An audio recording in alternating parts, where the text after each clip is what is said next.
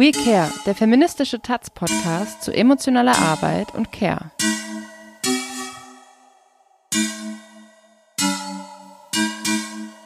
Ja, hallo, herzlich willkommen zur dritten Folge von We Care, dem feministischen Taz-Podcast zu emotionaler Arbeit und Care.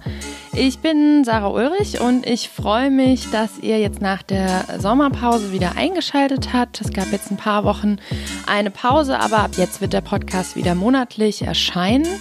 Ähm, wir wollen heute mit der feministischen Ökonomin Katharina Mader sprechen. Sie ist an der Wirtschaftsuni Wien und forscht seit circa zehn Jahren im Bereich der feministischen Ökonomie zu Fragen der Care-Ökonomie und dabei vor allem zur unbezahlten Care-Arbeit in Privat Privathaushalten.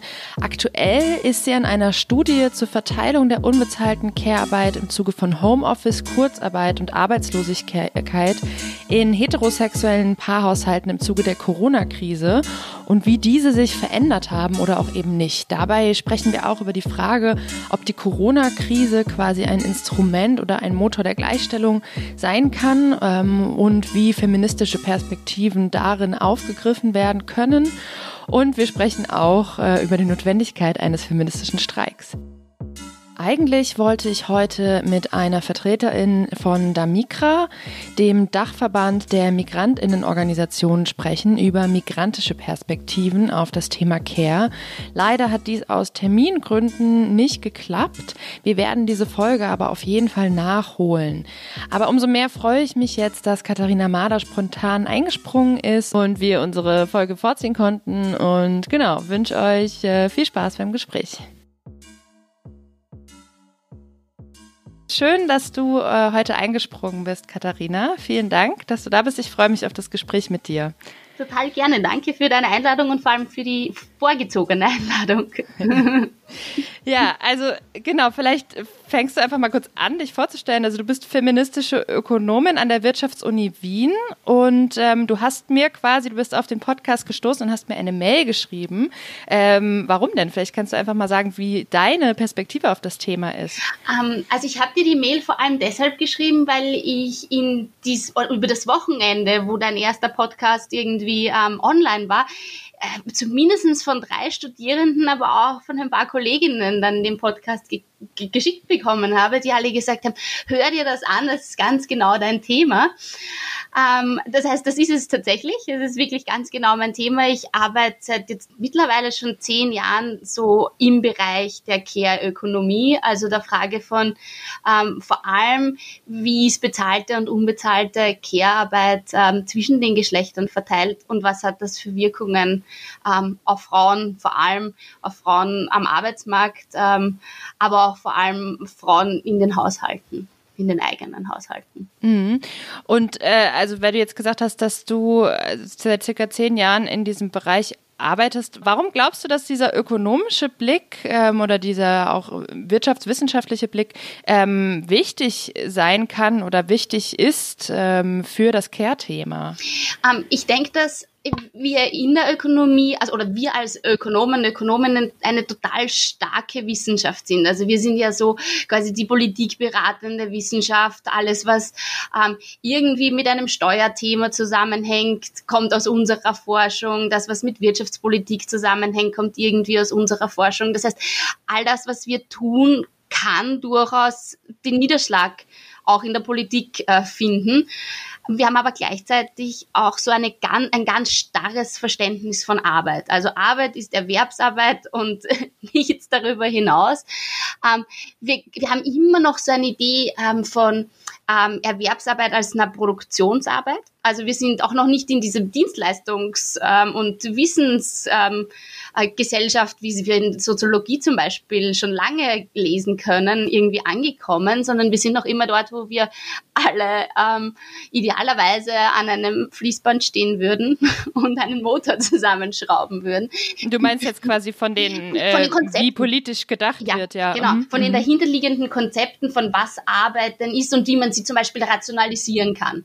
Also Konzepte von Rationalisieren funktionieren dort, wo es eben sehr stark an der Industrie und Produktionsarbeit ist, aber eben nicht in einem Bereich, wo es zum Beispiel um die Pflege einer Person geht oder um das Erziehen von Kindern. Ähm, und deshalb denke ich, oder war es für mich so ganz wichtig, das auch in diesen Bereich zu bringen. Also die, die Ökonomie ist eigentlich total resistent gegen, ähm, gegen solche Ideen wie feministische Sachen sowieso, aber auch gegen die Idee von, ähm, lasst uns den Arbeitsbegriff erweitern und lasst uns über Care auch als Arbeit reden. Ähm, da haben wir schon ganz viel Forschung, vor allem zum Beispiel aus der Soziologie gehabt, bevor das bei uns in der Ökonomie yeah. Thema werden konnte. Ähm, aber ich denke mir eben, es ist gerade ganz wichtig bei uns auch, weil wir, ähm, weil wir erstens die Ökonomie verändern müssen, ähm, aber auch, weil, weil das, was wir forschen, einfach so ganz stark in der Politik dann ankommen kann. Muss es nicht. Äh, viele unserer Forschung wird nie, wird nie irgendwie in irgendeiner Art und Weise umgesetzt. Aber wenn wer ähm, grundlegende Forschung machen könnte, um Politik zu verändern und, und Wirtschaftspolitiken vor allem zu verändern, dann sind das wir. Was ich mir aber schwierig vorstelle, also du hast eingangs gesagt, dass ihr, du und ihr eben am Institut vor allem auf Privathaushalte schaut, beziehungsweise Haushalte, also im, im privaten, hinter verschlossenen Türen quasi. Ähm, wie lässt sich das denn überhaupt messen oder erforschen oder wie lässt sich denn da überhaupt schauen? Weil es sind ja meistens Dinge, die eben im privaten und damit für viele Leute auch im verschlossenen passieren? Ähm, also das ist ein total wichtiger Faktor, vor allem weil wir gerade auch in der Ökonomie oder eines unserer Konzepte in der Ökonomie ist, dass wir eigentlich nie unter die Haushaltsebene schauen. Das ist alles, was wir, ähm, also unsere kleinste Einheit ist quasi der Haushalt und da haben wir so eine, ähm, eine Idee von, die haben eine gemeinsame Budgetrestriktion und einen ein gemeinsames Set an Präferenzen und alles, was sie dann draußen tun, basiert auf dem. Und was wird als Haushalt definiert? Um, als Haushalt, sie ist eine Gemeinschaft äh, von Personen, die zusammenleben. Natürlich implizit ähm, eine traditionelle Kleinfamilie. Ähm, vor allem auch mit einem, also und vor allem eine, äh, eine heterosexuelle Kleinfamilie, das ist wichtig. Und ähm, wir haben gerade gerade so ganz massive ähm, Konzepte auch von so einem altruistischen ähm, Familienvorstand, der weiß, was seine Familie braucht und will. Und so passieren dann Entscheidungen draußen. Ähm, also das heißt, wir sind da, ja, wir sind komplett realitätsfern in der, in der Hinsicht.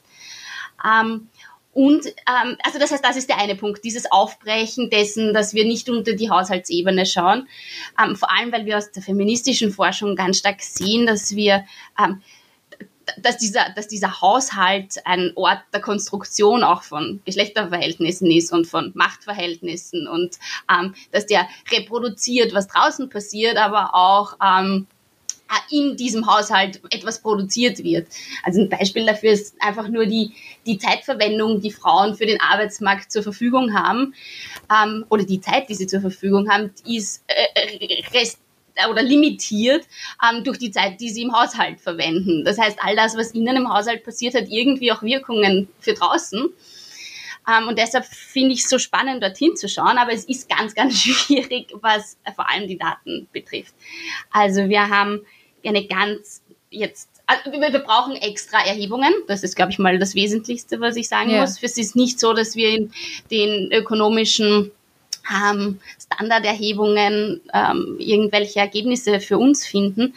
Ähm, aber es gibt ein Instrument und das heißt Zeitverwendungserhebungen. Und da werden die Leute gebeten, ähm, in normalerweise 15 Minuten Abständen aufzulisten, was sie an einem Tag tun. Ja, das habe ich gelesen auf eurem Blog äh, für das aktuelle Projekt. Äh, das habt ihr überschrieben mit, äh, was habe ich eigentlich gestern so gemacht?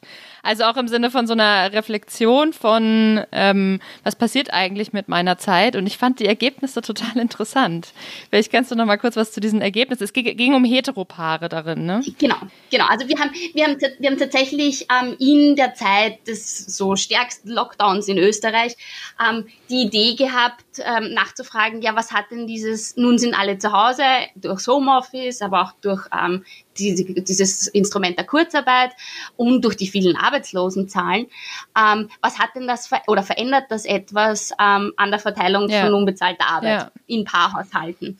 Und ähm, die Idee ähm, war herauszufinden oder zu hoffen, dass viele Leute diese Fragebögen ausfüllen. Das war tatsächlich auch so. Wir haben über 2000 ausgefüllte Fragebögen, aber wir haben ganz massiv ähm, heterosexuelle Paarhaushalte erwischt. Also wir haben, wir können keine irgendwie statistisch ähm, relevanten, nicht mal signifikanten ähm, Sachen über, über alle anderen ähm, Paare oder Konstellationen sagen. Also das heißt, was wir wirklich erzählen können, sind ähm, eben Paarhaushalte im Vergleich auch zu Alleinerzieherinnen.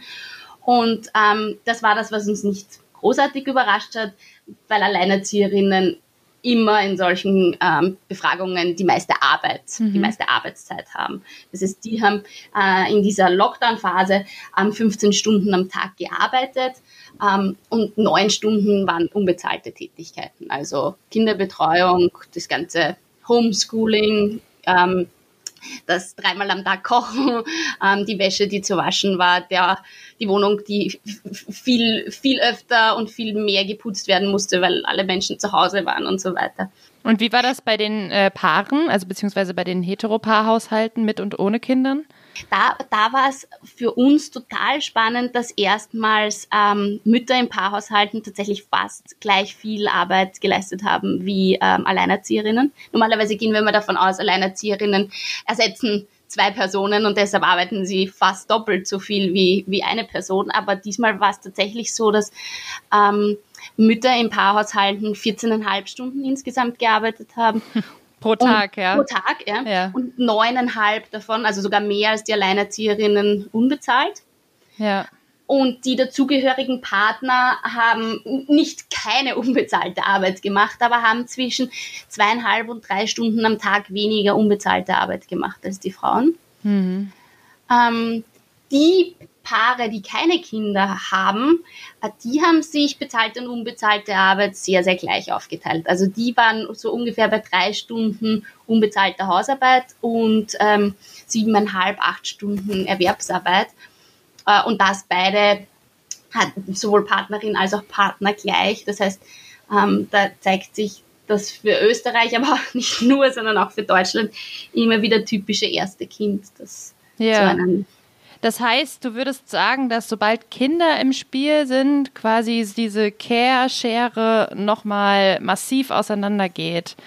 Also das, was sonst quasi vielleicht in Heteropaaren, ähm, naja, ähnlich auf ist. Also es ist ja, also es, genau, kann man lässt sich ja sicherlich auch darüber diskutieren, aber jetzt vielleicht bei eurer Studie ähm, relativ gleich verteilt war. Sobald Kinder ins Spiel kommen, ist es quasi dahin mit der genau. Gleichstellung. Genau. Also Warum? natürlich, ja, natürlich haben wir ähm, oder ist nicht in allen ähm, Heteropaaren ohne Kinder das gleich verteilt, aber immer sehr viel gleicher verteilt, als sobald hm. das erste Kind kommt. Ja.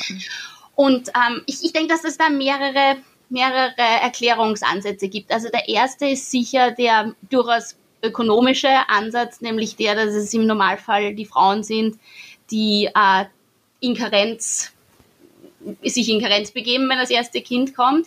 Also ähm, zu Hause bleiben. Zu Hause quasi. bleiben, ja. Mhm. genau. Die, obwohl wir mittlerweile ja auch ein Karenzsystem haben, das Männern es ermöglicht, ähm, in Karenz zu gehen, ähm, den größten Anteil machen. Also wir haben, wir haben so ein, ein, ein System, wo ähm, wo es am geschicktesten, am finanziell klügsten wäre, wenn sich ein Paar das so aufteilt, dass sie zwölf Monate in Karenz geht und er zwei Monate. Was auch daran eben am, am Gender Pay Gap quasi wieder hängt, ne? dass einfach Frauen weniger verdienen als Männer. Genau. Und, und das ist auch das, das Standardargument der Männer vor allem, dass die finanziellen Einbußen zu groß wären, wenn sie in Karenz gehen würden. Ja. Eine Kollegin hat mal zu mir gesagt, ja, was muss man denn diesen Mittelschichtsmännern denn noch anbieten, dass sie bei, dass sie es genießen, bei ihren Kindern zu bleiben? das ist der ganz böse Zugang dazu.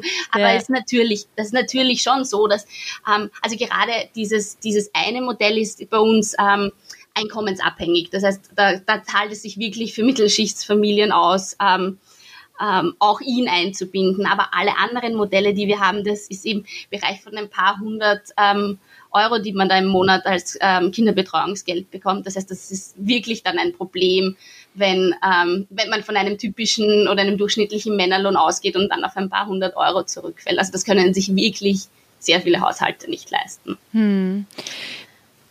Ja, wolltest du gerade noch was sagen? Oder? Ah. Ja, sorry, gleich würdest du noch mal ansetzen. ansetzen. Ähm, ich denke, ich ich denke, dass, dass, also eben, dass dieses Karenzding sicher ein erster Schritt ist. Was wir aber total Spannendes sehen, ist, dass es dann auch egal, und, aber, und, obwohl es, also es scheint so zu sein, dass in der Karenz dann nicht nur die Kinderbetreuung zu einer großen oder zum überwiegenden Teil bei den Frauen landet, sondern auch die restliche Haushaltsarbeit. Und dass egal zu welchen Teilen die Frauen dann auch wieder zurück auf den Arbeitsmarkt gehen, also ob sie in Teilzeitbeschäftigungen, aber auch Vollzeit zurückgehen, scheint dann ein großer Teil dieser unbezahlten Arbeiten bei ihr hängen zu bleiben mhm. und eben nicht neu verhandelt zu werden. Also dieses, die Idee von, okay, gut, und ähm, jetzt müssen wir es uns anders aushandeln, weil ähm, jetzt bin ich auch wieder am Arbeitsmarkt tätig.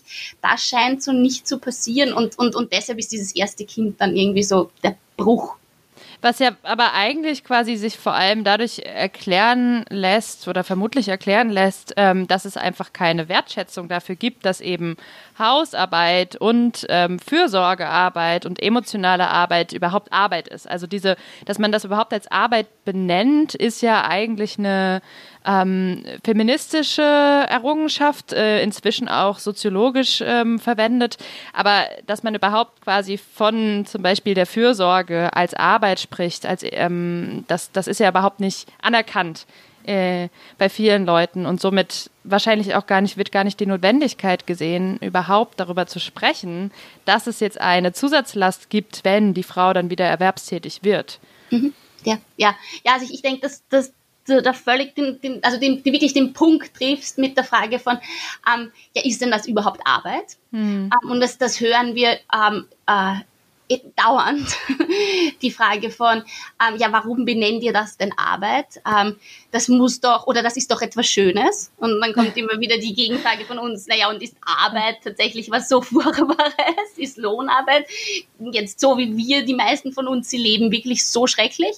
Dass, das, also, aber auch die Idee von ähm, eben, habt ihr tatsächlich schon mal über längere Zeit Kinder betreut? Ja, ja das ist Arbeit. ja. Und ja. das ist nicht immer schön, auch wenn man sie sehr gerne hat. Ja. ja. Ähm, also ich denke, das ist ein, ein ganz ein wesentlicher Punkt, die Frage von, kann das denn Arbeit sein? Und ähm, wir haben ja gerade in der Ökonomie, wenn wir von unbezahlter Arbeit reden, dann ja erzeugen wir ja die totale Irritation, weil Arbeit, es, das zum einen das Arbeit zu nennen, ist schon eine Irritation, aber dann auch noch zu sagen, es gäbe eine Arbeit, die nicht bezahlt werden würde, die, die macht dann immer alle komplett fertig. Dann mm. sind mhm. alle so, wovon redet ihr? Ja. Yeah. Um, aber dann ist noch der Punkt der Unsichtbarkeit dieser Arbeit, die natürlich mit, mit der Unbezahltheit zusammenhängt, aber die halt auch im eigenen Haushalt so offensichtlich gar nicht gesehen wird.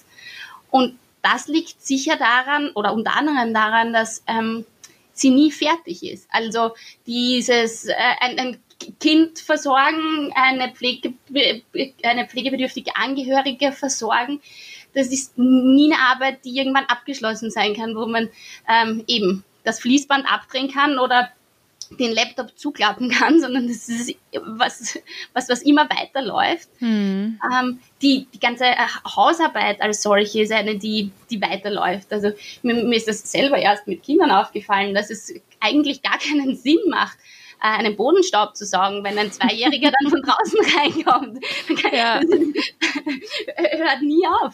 Also ähm, ich denke, dass, dass an dieser an den Charakteristikern oder ja, der, dieser Arbeit einfach auch so viel hängt, dass sie, dass sie so unsichtbar ist ähm, und damit auch eben ähm, nicht bezahlt und auch minder wertgeschätzt wird. Also ja, ähm, wie ist das? Also wenn wir, wenn wir jetzt, ähm, du hast jetzt quasi viel von der Hausarbeit gesprochen, aber eben auch von der Pflege ähm, von Angehörigen oder Pfle von pflegebedürftigen Angehörigen, ähm, des sich kümmerns um Kinder.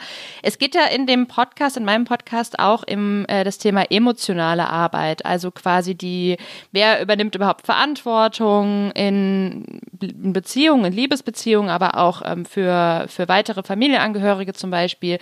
Wer spricht Konflikte an? Wer hat auf dem Schirm, was eingekauft werden muss? Ähm, wer tröstet tröstet, wenn gerade eine schwierige Zeit ist? Wer überlegt sich vielleicht, ne, wenn wir jetzt vom Lockdown reden, wer überlegt sich vielleicht, wie man die Zeit des Lockdowns aushalten kann, ohne dass alle sich die Köpfe einschlägen, einschlagen? Und das ist also, das ist ja auch quasi eine, die, eine, eine Form von Arbeit. Es gibt diesen Begriff des Mental Load, also mhm. quasi der der mentalen Belastung, ähm, die ja noch viel unsichtbarer ist und auch noch viel schwieriger messbar, weil sie ja total subjektiv erstmal ist. Ähm, habt ja. ihr da irgendwelche Konzepte, wie ihr da raufschauen könnt? Ähm, nee, also das ist tatsächlich einer der wirklichen Graubereiche auch in der feministischen Ökonomie, weil, weil äh, weil wir für alle diese Befragungen, wo wir Leute befragen, was tut ihr denn an einem Tag, ähm, auch eine bestimmte Eigensichtbarkeit, irgendwie ist das ein, ein Wort, das ich mir gerade ausgedacht habe, ähm, brauchen. Also die Idee von selbst zu sehen, was tue ich denn einen ganzen yeah, Tag. Yeah. Und da ist ja auch dieses, oder genau dort ist ja auch der Punkt, wo dieses Mental Load ja auch nochmal unsichtbarer ist, weil viele von uns ja auch gar nicht wahrnehmen, dass wir diejenigen sind, die das übernehmen.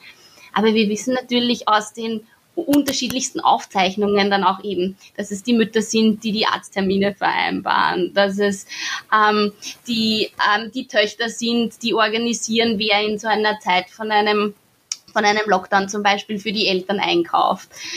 Ähm, also das heißt, dass das sehen wir tatsächlich, diese Organisationsarbeit dahinter, die können wir tatsächlich sehen. Und wir haben äh, auf einer ganz anderen Ebene, aber dann doch wieder der gleichen, ähm, versucht herauszufinden, wie war es denn mit dem ähm, emotionalen Zustand der Menschen in dieser, in dieser Zeit, aber wie war es denn auch mit den Schuldgefühlen? Und da sehen wir was total Spannendes, nämlich dass Frauen und vor allem Mütter ganz stark angeben, sie hatten in der Zeit Schuldgefühle, nicht genug für ihre Kinder da zu sein. Hm. Und Väter angaben, ähm, sie hatten ganz starke Schuldgefühle ihrem Arbeitgeber gegenüber, ähm, weil wow. sie nicht genug ähm, Arbeit, äh, Erwerbsarbeit leisten konnten. Wow, ja. Also ich denke, das ist, passt genau in diese Ebene von eben, wo wir uns ähm, äh, selbst auch zuständig fühlen beziehungsweise zuständig machen lassen, nämlich diese, dieses, diese Zuständigkeit der emotionalen Arbeit äh, der Mütter im eigenen Haushalt und eben der Väter in der Erwerbsarbeit, nämlich zu schauen, dass es dem, dem Arbeitgeber oder der Arbeitgeberin und deren Vorstellungen gut geht und nicht so sehr die Schuldgefühle im eigenen Haushalt. Ja. Wenn man jetzt nochmal, also, weil, das habe ich vorhin schon gesagt, ne, diese, ähm, dieser Blog-Eintrag, den habt ihr überschrieben mit, was habe ich gestern eigentlich so gemacht? Und du hast eben schon so ein bisschen erzählt, diese ähm, Erhebung über die Zeitverwendung bei Paaren, also die eigene Wahrnehmung über die Zeitverwendung. Was sind denn da so Antworten? Also ähm, jetzt, wir gehen wir nach wie vor von Heteropaaren aus, eben weil das die Studie hergibt. Ähm, was, was antworten denn da Männer und Frauen? Auf die Frage, was habe ich eigentlich gestern so gemacht? Wie ist denn da die Selbstwahrnehmung? Um, ähm, das, das Spannende ist, dass wir im Normalfall wissen, dass die Selbst- und Fremdwahrnehmung sehr weit auseinandergehen. Also, dass sich Frauen massivst unterschätzen, was sie an Tätigkeiten, vor allem unbezahlten Tätigkeiten an einem Tag machen und Männer sich deutlich überschätzen. ähm, wir haben das, wir haben, wir haben eine Möglichkeit in unseren Fragebogen eingebaut, dass wir Paare ähm, gebeten haben, eine ID anzugeben, damit wir sie dann zusammen matchen konnten. Und das für uns irre Spannende war, dass wir diesmal gar, oder dass die Paare diesmal gar nicht weit auseinander lagen. Also zumindest eins hat dieser Lockdown gemacht, nämlich ähm, sichtbar gemacht, was vor allem die Partnerin so an einem Tag gemacht hat. Mhm. Ähm, und also wir, die, die, die Männer sind im Normal, also bei uns im, im Schnitt jetzt um eine halbe Stunde äh, über dem, was die Mütter sagen, dass ähm, ihre Partner getan haben. Aber eben, das sind keine, das sind keine massiv hohen Unterschiede. Äh, und wir haben recht viele Männer, die dann angegeben haben auf die Frage, ja, warum ist denn die Verteilung bei euch so, wie es ist, dass sie das ja sehen, aber dass sie nicht wissen, warum das so ist und wie sie das denn verändern sollten. Hm. Und also ich meine, ihr, ihr, seid ja jetzt in dem Sinne, ist das nicht eure Aufgabe oder vermutlich auch nicht euer Ziel, ähm, da jetzt Handlungsanweisungen zu geben, aber vielleicht hast du ja Ideen ähm, auf die Frage, wie könnte man das denn verändern? Also ein Punkt ist, dass wir durchaus von einigen dann als, und nämlich auch aus dem erweiterten Kreis dann Rückmeldungen bekommen haben, alleine die Tatsache, es aufzuzeichnen, ja. hat schon geholfen eben danach. Nämlich zum einen als, als Verhandlungsgrundlage quasi, aber auch für danach einfach zu sehen, was in einem Haushalt tatsächlich alles an Arbeiten anfallen und die neu zu verteilen. Ähm, ich denke mir, dass wir jetzt politisch ganz ganz früh eben zum Beispiel bei Karenzmodellen ansetzen müssen, weil wir sehen, dass die Väter, die in Karenz oder die Karenzzeiten nehmen, beziehungsweise die längere Karenzzeiten nehmen, auch sehr viel aktivere Väter ähm, sind, je älter die Kinder werden. Woran liegt das? Ähm, ich, ich denke, das liegt rein an der Tatsache, dass sie es gemacht haben. Ja, okay. und, und daran, dass sie eine Beziehung zu ihren Kindern aufbauen konnten. Ja, ja.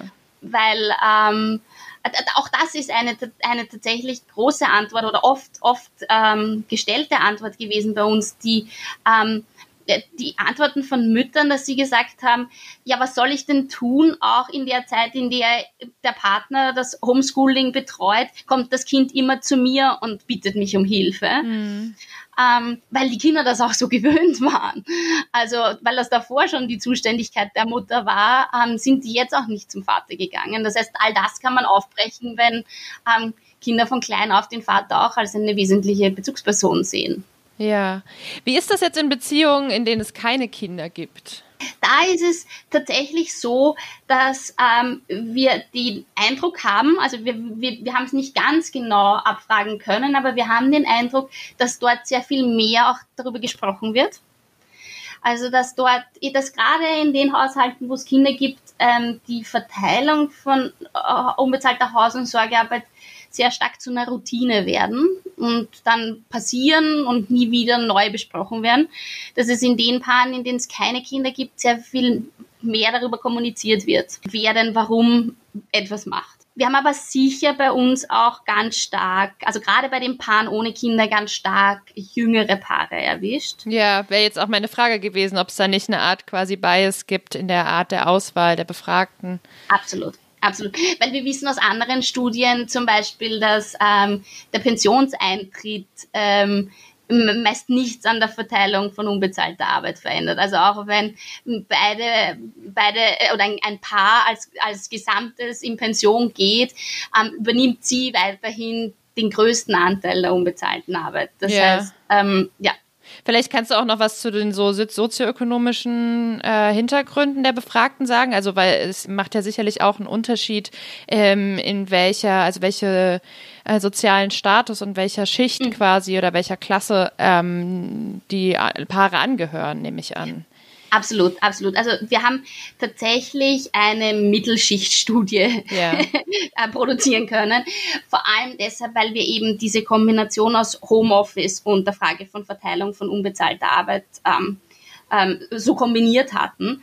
Ähm, wir haben in Österreich gesehen, dass die. Das war quasi eure, eure Fragestellung oder euer Schwerpunkt. Genau, ja. genau, das war unser Schwerpunkt. Damit sind wir, damit sind wir drangegangen an diese, an, an, an, dies, an diese Umfrage.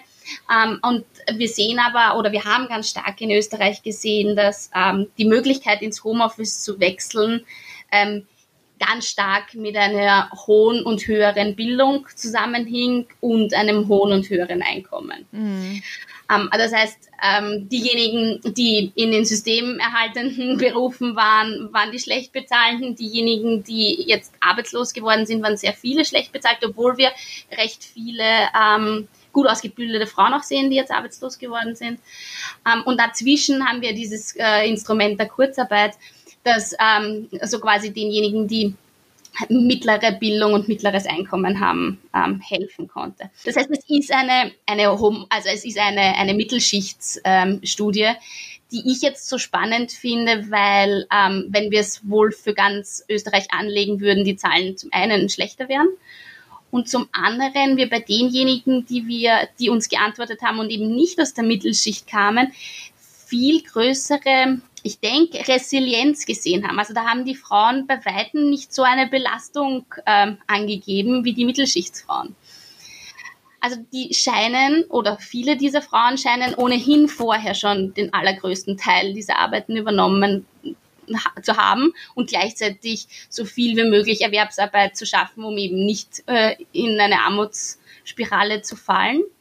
Die Mittelschichtsfrauen, die jetzt so ähm, durchaus erfolgreich am Arbeitsmarkt waren, für die war das eine, ein ziemlicher, ja, ein, eine, ein ziemlicher Reality-Check wohl, weil sie gesehen haben, dass es nicht der eigene Partner war, der ihnen die Erwerbsarbeit in dem Ausmaß ermöglicht hat, die sie vorher leisten konnte. Und äh, also aus deinen Erfahrungen heraus, aus vorherigen Studien oder ähm, Berichten oder Forschungen, ähm, wie ist es denn da bei Menschen mit einem geringeren Einkommen oder einer ähm, niedrigeren sozialen Schicht angehören? Also gibt es da zum einen überhaupt Zugänge, ähm, wie man das, wie sich das erheben lässt? Eben weil häufig passiert es ja, oder sind diese Menschen, was ja auch häufig zum Beispiel migrantische Frauen sind, sind ja häufig äh, noch unsichtbarer. Also wie lässt sich denn da quasi ein äh, rankommen, um darüber zu, ins Sprechen zu kommen? Mhm. Also äh, sicher ein Nachteil unserer Studie und, und der Zeit, in der wir diese Studie gemacht haben, war, dass sie natürlich auch online war. Das heißt, das ist so der erste, die erste Barriereschritt, der, den wir quasi aufbauen mussten, weil wir die Leute nicht anders hätten befragen können. Ähm, die andere Sache ist tatsächlich die Sprache. Also ähm, nachdem, das, nachdem wir das aus nämlich unserer eigenen Belastungssituation heraus nur auf Deutsch machen konnten, ähm, ist, hat das sicher eine große Barriere, ähm, eine große Barriere erzeugt. Ähm, und die dritte Sache war sicher die Komplexität auch eines solchen Fragebogens. Ähm, aber ich denke, dass es sicher sehr stark um ähm, die oh, jetzt um die Sprache, nämlich auch ähm, nicht nur welche Sprache, sondern auch wie komplex ist die Sprache, mit der solche Fragebögen ähm, erstellt werden. Also das heißt, das heißt, das sind sicher Sachen, ähm, wo man ganz anders rangehen muss, als es wir getan haben. Ähm, wir wissen aber insgesamt sehr, sehr wenig aus solchen ähm, Untersuchungen, was ähm, unterschiedliche Schichten, unterschiedliche Klassen betrifft weil es auch quasi dafür gar keine Förderung gibt, weil es politisch gar nicht gewollt ist, das zu verstehen oder das sichtbar zu machen? Oder also ist jetzt eine Unterstellung, aber. Äh nee, du hast es voll auf den Punkt gebracht. Also wir haben in Österreich tatsächlich eine, wir hatten eine Selbstverpflichtung, dass wir alle zehn Jahre solche Daten erheben. Die sind recht teuer, also das ist mir tatsächlich bewusst, dass ähm, so eine Datenerhebung ähm, für ganz Österreich eine, eine teure Angelegenheit ist. Aber wir haben ähm, 1981 die erste solche Studie gemacht, 19, also wir in Österreich hat man, ähm, 1992 die nächste und zehn Jahre darauf hatten wir die erste rechtskonservative Regierung. Ähm, und es wurde sofort ähm, abgedreht. Also es wurde sofort ähm, gesagt, diese, diese, diese Daten interessieren niemanden, die werden wir nicht erheben. Mhm. Und jetzt, ähm, nämlich wirklich 2020, wäre die nächste Welle und die meisten anderen europäischen Länder machen das tatsächlich auch. Und wir hatten die nächste rechtskonservative Regierung und die haben sofort wieder Anfragebeantwortungen im Parlament gemacht, dass solche Daten niemanden interessieren würden. Hm, okay, okay. Also ich, ich würde noch mal vielleicht ein Stück äh, woanders hingehen von dem äh, wissenschaftlich, von der wissenschaftlichen Ebene weg. Ähm, und zwar war ja, also der Auslöser für diesen Podcast oder die Initialzündung für diesen Podcast waren ja meine eigenen Beobachtungen ähm, eben in der Corona-Krise und während des Lockdowns hier in Deutschland.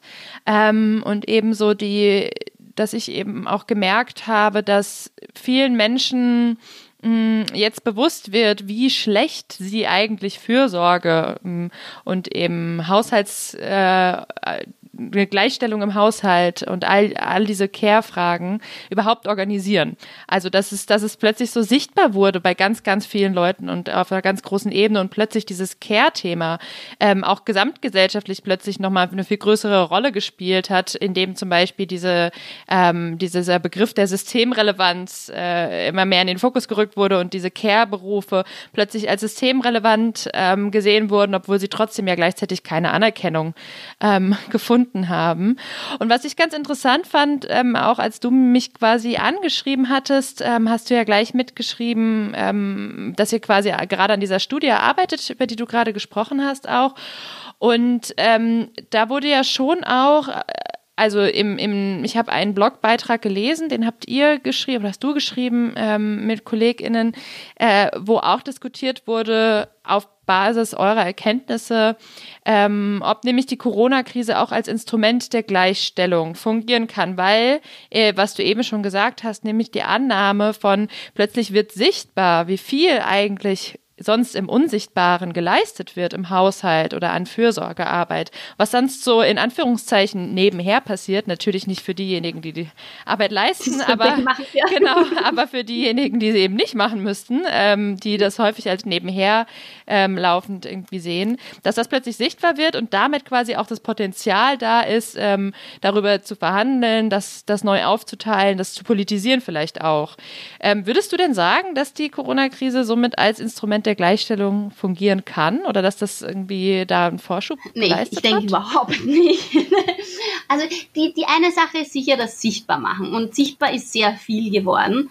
Sichtbar ist nämlich auch geworden, dass eben ähm, nicht eine Gleichverteilung im eigenen Haushalt äh, gibt oder gab, sondern dass es vor allem andere Frauen sind und waren, die, die, die quasi die Rahmenbedingungen ähm, dafür, dafür herstellen, dass ähm, Care-Arbeit auch ausgelagert werden kann. Also gerade in Österreich ist es die Großmutter, aber das sind auch ganz massiv migrantische, ähm, nicht abgesicherte Putzfrauen zum Beispiel, Babysitterinnen.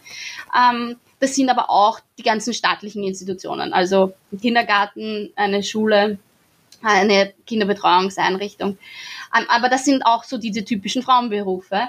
Das heißt. Und auch ähm, häufig schlecht bezahlte, prekäre genau, Berufe. Genau, ja. ganz genau. Die, die, die typischen Frauen und minder bezahlten und minder bewerteten Berufe, ähm, die es aber eben allen anderen ähm, Frauen ermöglichen, überhaupt erwerbstätig zu sein, weil der eigene Partner tut das offensichtlich nicht. Also ich denke, das ist, das ist was ganz massiv sichtbar geworden. Ähm, ich denke mir aber, dass, ähm, und, weil ich vorher gesagt habe, wir sind, wir haben so eine ganz starke Mittelschichtstudie, für mich wäre das auch das politische Potenzial eigentlich, weil bislang haben die Mittelschichtsfrauen sich ganz gut richten können und haben über diese jahrelange Indoktrinierung des, du musst es nur selber schaffen und ähm, wenn du dich genug anstrengst, dann schaffst du das schon. Oder eben auch ähm, Auslagerung dann oh, oh, quasi. Genau, ne? An, genau. Ja. Ähm, dann dann ähm, hat das halt auch ganz verindividualisiert, dieses Problem auch. Und es ist so getan, als wäre das nichts Strukturelles. Zum ersten Mal sehen diese Frauen auch, dass sie nicht eben die einzigen sind, die irgendwie strudeln müssen, damit sie es auslagern können, sondern ähm, dass, das, dass das was Strukturelles ist. Also das heißt, ich sehe, ich, oder ich denke, da wäre das politische Potenzial, aber gerade die zum, zu, ja nicht zu motivieren, aber die dazu zu kriegen, ähm, einen Frauenstreik zu machen, ähm, ist was ganz was Schwieriges. Und, ähm, und also wir sehen es, also ich weiß jetzt nicht, wie das in Deutschland war, aber, ähm, aber wir, wir, haben ja ganz schnell dann uns auf die Balkone gestellt und geklatscht ja. für dieses Thema. Ja, ja okay. Wahnsinn, ja. Aber wir haben genauso schnell auch wieder aufgehört. Ja, ja. Und wir haben ähm, eine, eine, in der Sozialwirtschaft ist mitten in der Corona-Krise ein Kollektivvertrag neu abgeschlossen worden. Die sind davor, die haben davor, sind davor auf die Straße gegangen und haben gestreikt dafür, dass sie ähm, eine 35-Stunden-Woche bekommen.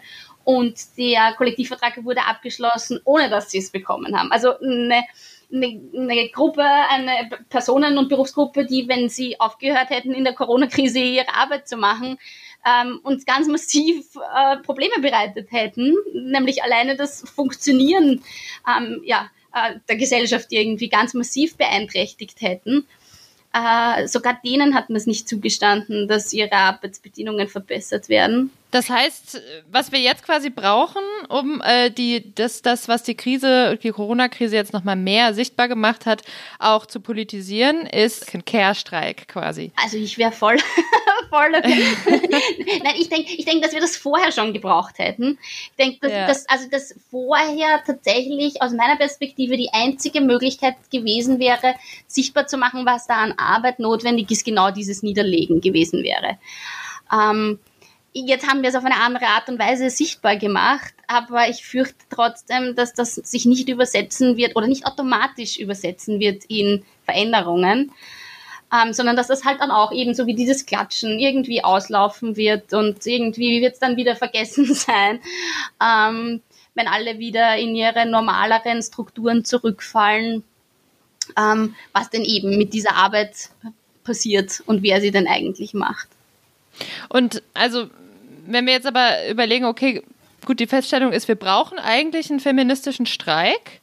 Ähm, dann trotzdem die Frage, also es gab ja diese Bestrebung ganz arg auch in den letzten Jahren, mhm. ähm, also in verschiedenen europäischen Ländern ähm, und trotzdem hat es irgendwie nicht so richtig gezündet. Also vielleicht hast du ja noch eine, eine persönliche, jetzt vielleicht gar nicht als Ökonomin, sondern vielleicht als Feministin nach einer persönlichen äh, Idee oder, ähm, oder so dazu quasi, wie kann, wie kann so ein feministischer Streik aussehen, dass er auch klappt, dass auch richtig der, der Finger in die Wunde gelegt wird? Mhm.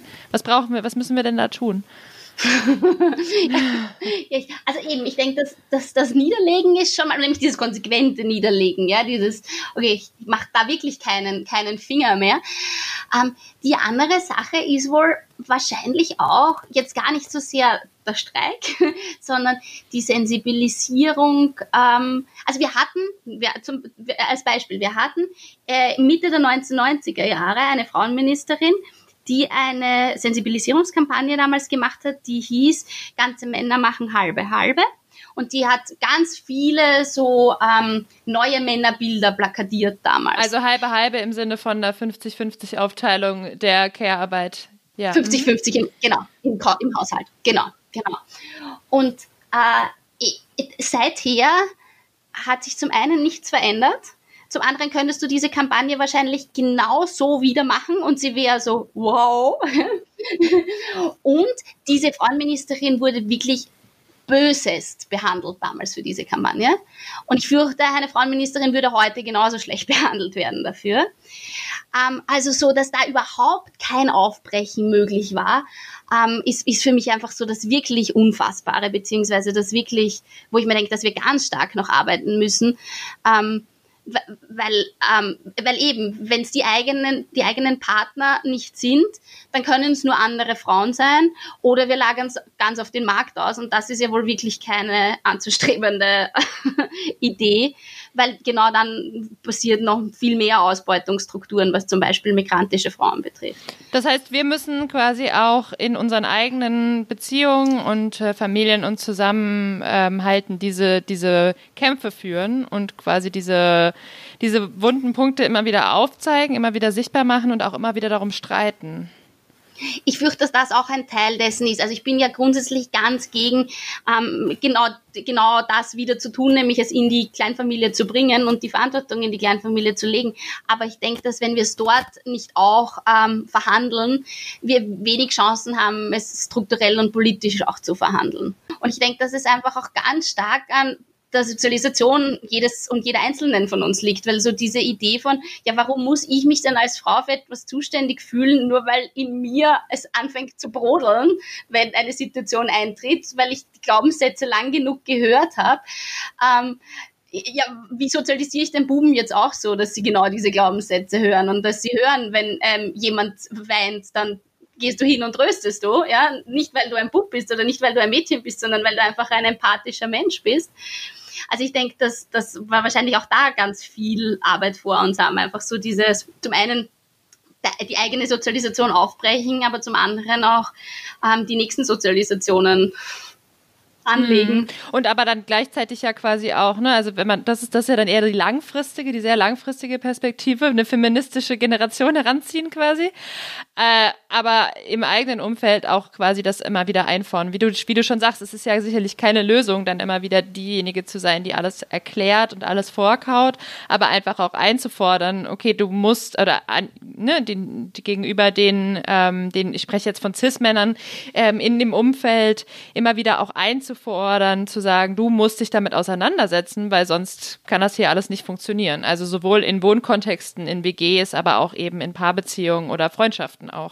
Zumindest habe ich den Eindruck und das auch immer wieder bei unseren Ergebnissen jetzt auch gesehen, dass Männer sich sehr gerne auch auf die Position des, naja, sie hat ja nicht gefragt, zurückziehen. Und naja, sie hat ja nicht gesagt, ich soll. Aber so dieses aktive, den aktiven Part auch übernehmen und Sachen sehen, sehen, was anfällt. Mitdenken. Und sehen, genau, sehen, wo man gebraucht wird und ja. nicht erst darum gebeten werden, weil eben da sind wir genau dort, wo du vorher gesagt hast, beim Mental Load, ja, wenn ich jedes Mal darum bitten muss, dass jemand, dass der andere ähm, diese Aufgabe übernimmt, dann kann ich sie selber auch machen, weil ich habe sie schon gesehen, so ja. ungefähr. Ja, ja. Ja, und das wiederum ist ja eigentlich eine Aufgabe, die gar nicht an denen, die darunter leiden, ist, sondern eben an denen, die davon profitieren. Ja Äh, ja, ich finde, das ist ein großartiger Abschluss. ich finde, genau somit können wir rausgehen Super. und eigentlich hoffen, dass das ganz, ganz viele Cis-Männer hören und sich zu Herzen nehmen und sich selbst darin wiedersehen. Äh, dann sehen wir uns einfach beim feministischen Streik, würde ich sagen. Genau. okay. Ich freue mich schon drauf. Ja, darauf freue ich mich auch. Vielen Dank, Katharina. Danke dir. Ja, schön, dass ihr wieder zugehört habt bei unserer dritten Folge von We Care, dem feministischen Taz-Podcast zu emotionaler Arbeit und Care. Und äh, wenn ihr euch auch für die anderen Folgen interessiert, dann schaut doch gerne auf taz.de oder bei den gängigen Streaming-Plattformen Spotify, Deezer und iTunes. Außerdem könnt ihr unsere Arbeit unterstützen mit unserem äh, solidarischen Bezahlmodell Taz zahle ich. Das findet ihr auch auf der Homepage. Ihr könnt uns auch folgen auf Facebook, Twitter und Instagram. Und wenn ihr Feedback habt oder Fragen, Kritik, Anregungen, wenn euch was fehlt, wenn ihr gerne was loswerden wollt, dann schreibt mir doch gerne eine Mail an sarah.ulrich.taz.de. Außerdem noch eine kleine Ankündigung. Im November findet das Who Cares Festival statt. Die erste Edition des Festivals, das als Plattform dient, um verschiedene Facetten von Care zu reflektieren. Genau, es gibt viele tolle, spannende KünstlerInnen dort, ein tolles Programm. Ähm, schaut gerne mal nach. Im November 2020 das Who Cares Festival. Ich werde vielleicht auch da sein, vielleicht treffen wir uns da und ansonsten freue ich mich, wenn ihr zur nächsten Folge wieder einschaltet. Bis dahin, macht's gut und bleibt solidarisch.